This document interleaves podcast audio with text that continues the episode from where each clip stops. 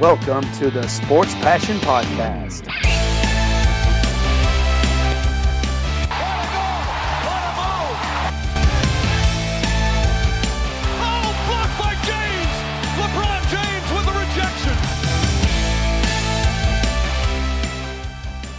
Your host, Lars Marendorf. Einen wunderschönen guten Tag und herzlich willkommen zum Sport Passion Podcast. Wir sind am Lake Erie gelandet. Wir sind in Detroit und in Detroit gibt es die Little Caesars Arena und das ist die Heimstätte der Detroit Red Wings und um die soll es heute gehen in der Vorschau auf die NHL-Saison 2021-2022. Wir befinden uns immer noch in der Atlantic Division. Ich hatte Lake Erie erwähnt und äh, ich hatte es in der ersten Folge über die Florida Panthers schon gesagt. Der Name Atlantic ist da mehr so ein grober Wunsch, eine grobe Beschreibung dieser Division.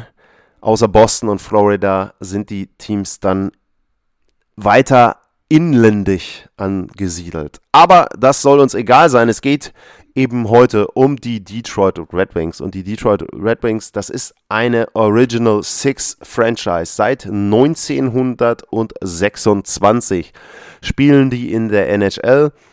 Und die waren durchaus auch regelmäßig erfolgreich am Anfang. 36 Stanley Cup gewonnen, 37 Stanley Cup gewonnen, 43, 50, 52, 54 und 55. Und dann gab es lange nichts. Von 1955 an wartete man bis 1997 auf den Stanley Cup. Und dann kamen aber direkt zwei, 97, 98 und dann noch einmal 2002. Das war so die alte Generation, sage ich mal, mit Steve Eiserman, mit den vielen russischen Spielern dort mit dabei. Sergei Fedorov ist da zu nennen zum Beispiel und dann eben auch die Zeit der legendären Duelle mit der Colorado Avalanche damals. Dann nach dem Lockout haben es die Detroit Red Wings geschafft, weiterhin sehr erfolgreich zu sein. Sie haben 2008 den Stanley Cup gewonnen und 2009 noch einmal das Stanley Cup Finale erreicht. Und sie haben eine Serie hingelegt, die super bemerkenswert ist. Also egal, wie man zu den Red Wings steht, aber das ist wirklich, wirklich unfassbar, was sie geschafft haben. Nämlich zwischen 1990 und 2016 haben sie es geschafft, 25 Jahre hintereinander die Playoffs zu erreichen. Da liegen unter anderem diese vier Stanley Cup-Siege der jüngsten Ära mit drin und wie gesagt, diverse auch Conference-Final-Teilnahmen noch mit dabei. Und da muss man einfach sagen, 25 Jahre hintereinander Playoffs, also wenn man manch anderes Team anschaut, was 10 Jahre oder mehr dann auf eine Endrundenteilnahme wartet, also das ist schon wirklich, wirklich eine Riesenleistung gewesen, auch wenn man überlegt, was das heißt, generationenübergreifend. Da lag ja eben, wie gesagt, auch diese Lockout-Saison 2004-5 drin, wo die komplette Saison ausgefallen ist. Dann gab es den Salary Cap. Die Red Wings waren vorher ein Team, was sehr, sehr viel auch gemacht hat. Immer wieder Tauschgeschäfte. Also im Grunde zur Trade Deadline waren die immer mit dabei, immer irgendwo ein Blockbuster-Trade mitgemacht. Dann plötzlich umzubauen auf den Salary Cap und da weiterhin sehr erfolgreich zu sein und direkt sehr erfolgreich zu sein. Also Conference Finale 07, 08, Stanley Cup 09, nochmal eine Finalteilnahme. Super, super Management dort und dafür zeichnete sich damals Ken Holland verantwortlich. Der ist mittlerweile in Edmonton gelandet, aber einer seiner Zöglinge und jemand, den er damals auch geholt hat nach Detroit als Draftpick und jemand, dem er auch sehr, sehr lange vertraut hat, obwohl er nicht den Stanley Cup gewonnen hat am Anfang, das ist Steve Eiserman und der ist mittlerweile der General Manager der Detroit Red Wings und der tut im Moment alles daran, wieder so erfolgreiche Zeiten zu haben. Man muss aber sagen, die letzten fünf Jahre eben dann seit 2016 haben die Red Wings die Playoffs verpasst und sie waren auch im letzten Jahr schlecht, muss man einfach sagen. Sie waren siebter in der Central, 56 Spiele, nur 19 gewonnen, 27 Niederlagen und die Red Wings waren eine Mannschaft, die war auch, was die anderen Statistiken betrifft, nicht gut. Äh, ich fange diesmal mal mit den Advanced Metrics an, weil es da eben so eklatant ist. Sie waren das schlechteste Team vom Corsi-Wert her bei 5 gegen 5. Der lag bei knapp 45 Prozent, etwas über 45 ähm, Prozent. Wenn man sich dann anguckt bei den Torchancen, da sah es ein bisschen besser aus. Da waren sie auf Platz 24, wenn wir dann in die, ich sag jetzt mal, klassischen Werte reingehen, äh, dann ist es auch so, dass sie dort eben unten eingesiedelt waren. Sie haben nur 125 Tore geschossen. Lediglich die Anaheim Ducks waren da schlechter und hatten ein Tor weniger.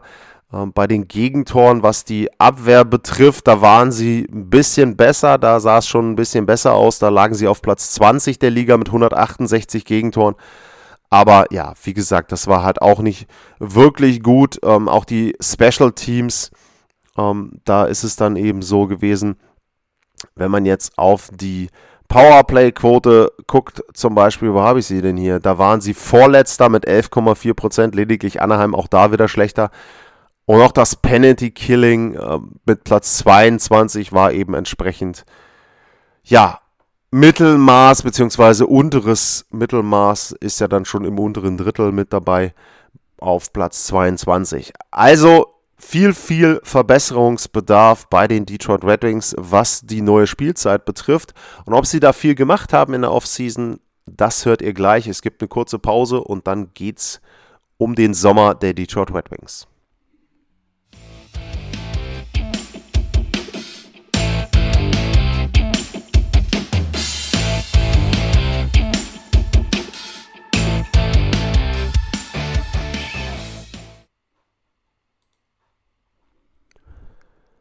Zurück beim Sport Passion Podcast und jetzt gucken wir uns mal an, was denn die Red Wings gemacht haben, um eine Mannschaft, die nicht wirklich gut war, das hatte ich ja schon erwähnt, zu verbessern. Und die Frage ist dann auch immer, war da wirklich viel nötig, was sie machen mussten? Sie haben auf jeden Fall ein Upgrade geholt auf der Torhüterposition und das war ein Upgrade, was mich persönlich sehr, sehr überrascht hat. Sie haben sich Alex Nedeljovic äh, Nedeljkovic, um, so spricht man es, glaube ich, richtig aus, geholt von den Carolina Hurricanes. Und das hat mich überrascht, denn der war da wirklich ein guter Torhüter, war jemand, wo ich gesagt habe, auch vom Alter, von der Struktur her kann man verlängern. Hört euch die Folge über die Hurricanes an. Also da war ich sehr, sehr kritisch, was die da gemacht haben. Auf der Gegenseite natürlich ein großes Lob an Detroit, an Steve Eiserman, dass er sich den geholt hat. Und der ist sogar noch Rookie eligible. Das heißt, er könnte sogar nochmal für den Rookie of the Year dort sich bewerben, wenn er sehr, sehr gute Leistungen zeigt. Er zusammen mit Thomas Greis ist für mich ein wirklich gutes Torhüter-Duo. Wenn man jetzt die Ansprüche nimmt, das ist kein Torhüter-Duo, wo ich sage, damit gewinnst du direkt den Stanley Cup. Aber für das, was Detroit jetzt im nächsten Jahr und vielleicht auch die nächsten ein, zwei Jahre vorhat, nämlich Entwicklung, finde ich das ein persönlich wirklich gutes Torhüter-Duo. Und wenn man dann eben auch guckt, ich hatte das auch schon erwähnt in der Folge mit den Hurricanes mit 25 Jahren, 3 Millionen pro Jahr für Nedeljkovic, ja, in Ordnung. Kannst, zahlst du ohne Frage wirklich gut und dementsprechend muss man da sagen, das war ein guter Deal. Einen weiteren Deal, den haben sie schon zur letzten Trade Deadline gemacht, hat natürlich ein bisschen Auswirkungen auch auf das nächste Jahr. Das ist äh, Jakub Vrana, ähm, der wurde geholt aus Washington, hat gleich einen neuen Vertrag bekommen. Auch der 25, der hat einen Dreijahresvertrag bekommen, 5,25. Das ist auch okay für mich. Der ist im Moment allerdings verletzt zu Saisonbeginn, also muss man gucken, ähm, wann der wieder eingreifen kann. Aber der passt für mich auch gut in die Struktur mit hinein, die dort vorhanden ist. Ja, und ansonsten war es so, dann haben sie kleinere Deals gemacht. Das ist aber auch vollkommen in Ordnung. Sie haben sich Pio Suter ähm, geholt von den Chicago Blackhawks. Es hat mich ein bisschen überrascht, dass die Blackhawks den ja, haben gehen lassen. Der war jetzt nicht so schlecht, fand ich. 27 Punkte gemacht in der letzten Saison, 14 Tore, 13 Vorlagen. War für mich solide. Ähm, weiß ich nicht, warum der nicht reingepasst hat in Chicago. Vielleicht war es auch so, dass sie dort befürchteten, dass sie zu viel Geld in irgendeiner Form für ihn ausgeben müssen. Er kriegt jetzt 3,25 Millionen. Vielleicht hat man da schon an Seth Jones gedacht in Chicago. Für Detroit für mich ein guter Deal, den sich noch zu holen. Passt auch, wie gesagt, vom Alter her finde ich gut rein mit 25. Dort eben in die Struktur. Ja, was gibt es noch zu vermelden? Nick Leddy ist noch gekommen. Auch das ein guter Deal. Veteran, 30 Jahre alt. Ein Jahr hat er noch jetzt Vertrag und ist auch okay. Auch das wieder jemand, der so ein bisschen die jüngeren Leute ranführen soll und der den jüngeren Leuten dann eben auch entsprechend ein bisschen helfen soll bei der Entwicklung. Ansonsten hat Detroit nicht viel gemacht und das ist auch gut so, denn Steve Eiserman zerstört sich nicht das, was er dort an Chancen hat, was junge Spieler betrifft. Er hat einige Spieler drin, die sich entwickeln können. Da komme ich gleich dann noch zu im letzten Teil, was ich da erwarte, wen ich da vielleicht auch erwarte. Und da ist es eben so, warum soll er das kaputt machen? Warum soll er das Geld, was er hat, dort für irgendwelche Veteranen ausgeben und sich dort ja den Salary Cap dann auch vielleicht die nächsten Jahre zubauen? Das lohnt sich nicht. Dementsprechend fand ich den Sommer aus Sicht der Red Wings für das, was sie in ihrer Situation machen müssen, gut. Und ob das Ganze dann das Team wirklich besser macht in der nächsten Saison, das hört ihr gleich. Kurze Pause, dann weiter mit den Red Wings.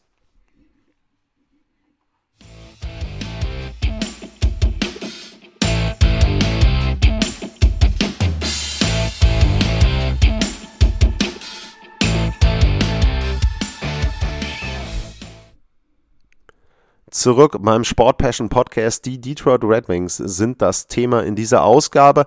Und ich hatte es eben schon angedeutet, es gibt einige Spieler, von denen ich mir viel erwarte in der nächsten Saison und auch einfach erstmal erwarte, dass die sich etablieren, dass die dort in der Liga ankommen, dass sie ihre ersten Spiele machen und so weiter. Über wen rede ich da? Aus deutscher Sicht fangen wir natürlich an mit Moritz Seider. Sehr, sehr gute Saison gespielt in Schweden, dort ausgezeichnet worden.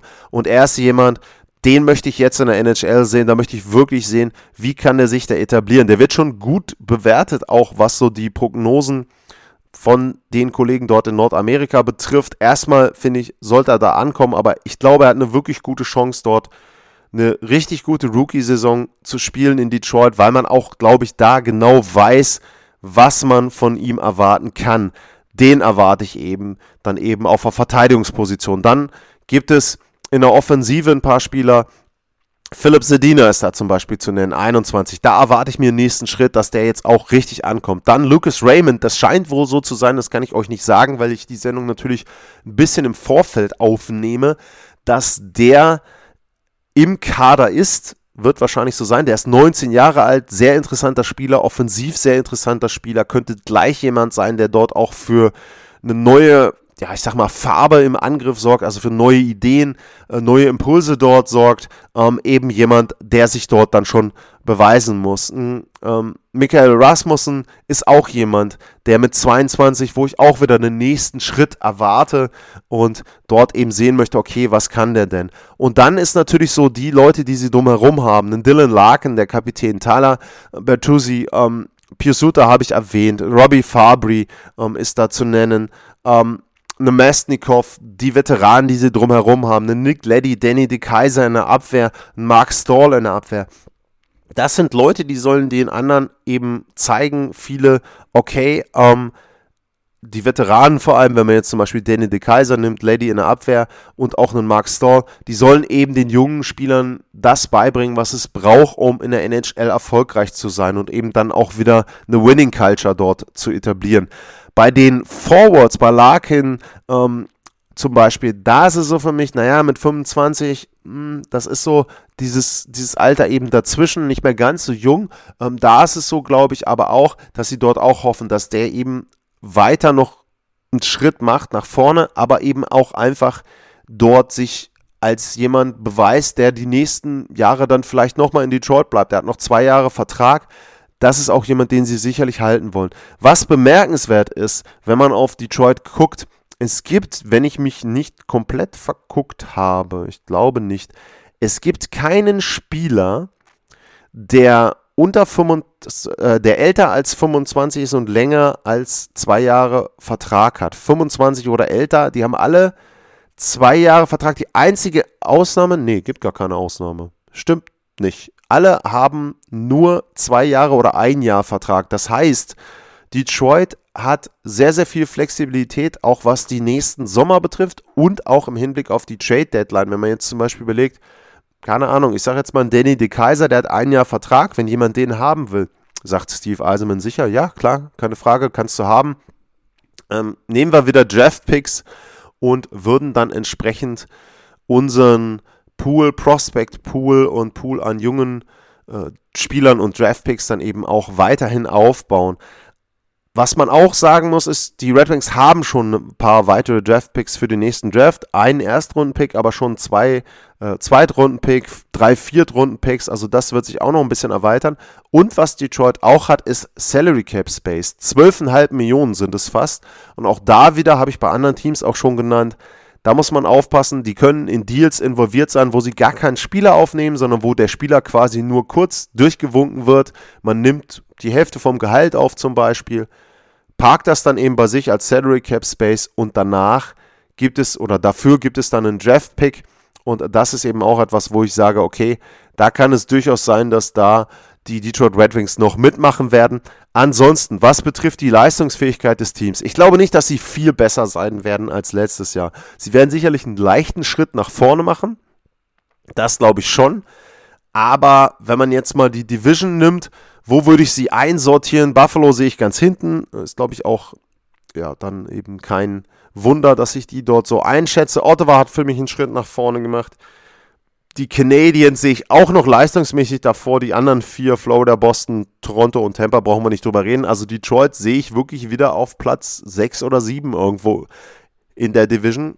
Das ist auch gar nicht so schlimm. Wie gesagt, die sind immer noch in dieser Phase, wo du mehr kaputt machen kannst, wenn du neue Spieler holst und wenn du große Free Agents holst, als dass du da dem Team helfen kannst. Das weiß man in Detroit auch. Ich glaube, dass Steve Eisenman da auch immer noch so ein bisschen, ich will nicht sagen Welpenschutz, aber einfach so ein bisschen Spielraum hat. Denn äh, die Besitzer dort wissen auch, jetzt im Moment ist noch nicht die Phase, um wieder anzugreifen. Und wenn sie dann die nächsten zwei, drei Jahre wirklich vernünftig sich entwickeln, Spieler wie ein Sider, wie ein Raymond sich dort weiterentwickeln können, dann kann Detroit wieder so eine Serie starten. 25 Jahre in den Playoffs, weiß ich nicht. Das würde ich eher bezweifeln, dass das vielleicht nochmal einem Team gelingt in der Salary Cap Ära. Aber ich glaube schon, dass sie dann wieder sehr, sehr viel Basis haben. Und das ist eben genau der Punkt.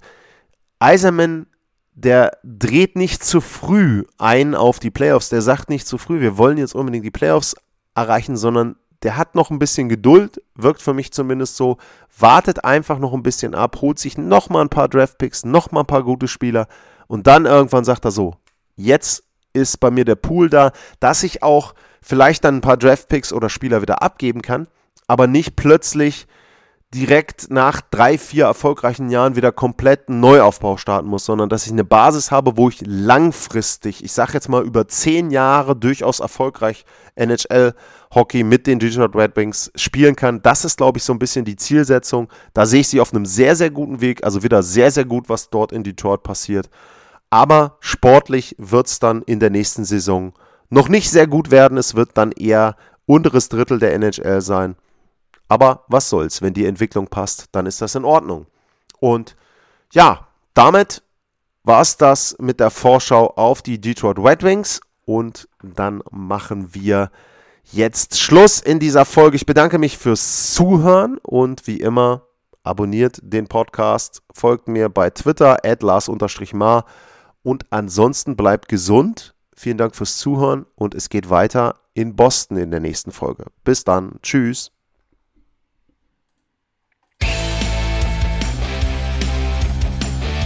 Sportliche Grüße. Das war's, euer Lars.